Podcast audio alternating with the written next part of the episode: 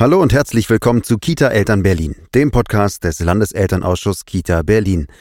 Wir, das sind Corinna Balko, unsere Vorsitzende des LEAX, und ich bin Daniel Hanke. Hallo.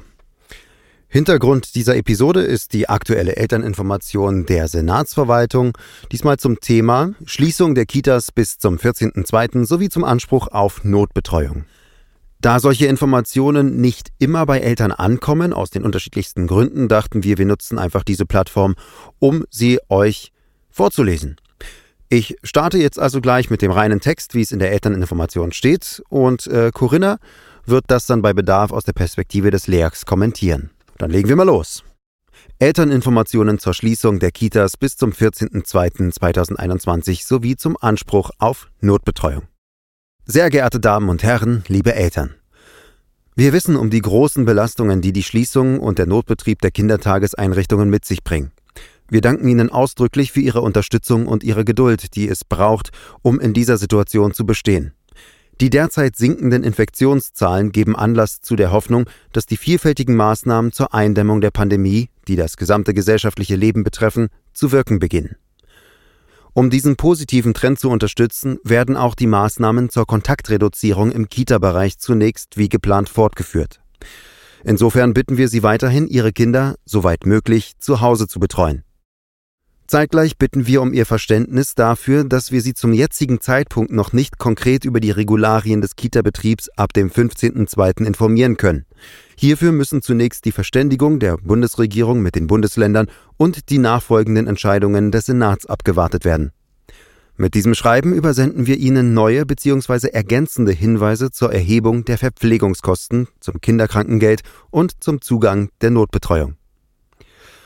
Verpflegungskosten. Anders als in den meisten Bundesländern üblich werden im Kita-Bereich im Land Berlin keine Gebühren erhoben. Die Elternbeteiligung an den Kosten für die Verpflegung beträgt in der Regel 23 Euro monatlich. Der Verpflegungsbeitrag ist grundsätzlich auch während der regulären Schließtage oder in Zeiten einer Erkrankung des Kindes weiterzuzahlen. Gleiches galt bisher auch im Rahmen der pandemiebedingten Einschränkungen des Kita-Betriebs. Aufgrund der andauernden Einschränkungen des Kita-Betriebs haben wir den Trägern nunmehr unsere Erwartung mitgeteilt, dass sie den Einzug der Verpflegungskosten für den Monat Februar aussetzen. Dies gilt für Familien, deren Kinder im Februar nicht mehr als zehn Tage betreut werden. Da der Einzug der Verpflegungskosten in der Regel am Anfang des Monats erfolgt und zu diesem Zeitpunkt die tatsächliche Inanspruchnahme des Betreuungsangebotes noch unklar ist, ist auch eine nachträgliche Verrechnung möglich. Zu den Verpflegungskosten. In Berlin werden ja keine vollständigen Gebühren für die Verpflegung erhoben, sondern es gibt einen Kostenbeitrag aus der Elternbeteiligung von 23 Euro monatlich pro Kind. Davon werden in den Kitas ähm, Personal bezahlt, da wird die Küchenmiete von bezahlt, da wird auch ein Caterer von bezahlt und natürlich der, die Zutaten. Insofern ist es aber so, dass viele Kosten auch entstehen, wenn Kinder gar nicht die Kita besuchen. Nun gibt es Eltern, die auf die 23 Euro angewiesen sind. Ähm, die können beim Kita-Träger auch eine Rückerstattung anfragen.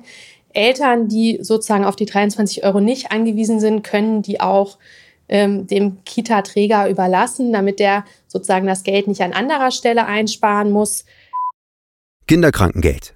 Mit dem letzten Schreiben haben wir Sie unter anderem über Ihre Möglichkeiten im Rahmen des erweiterten Kinderkrankengeldes informiert.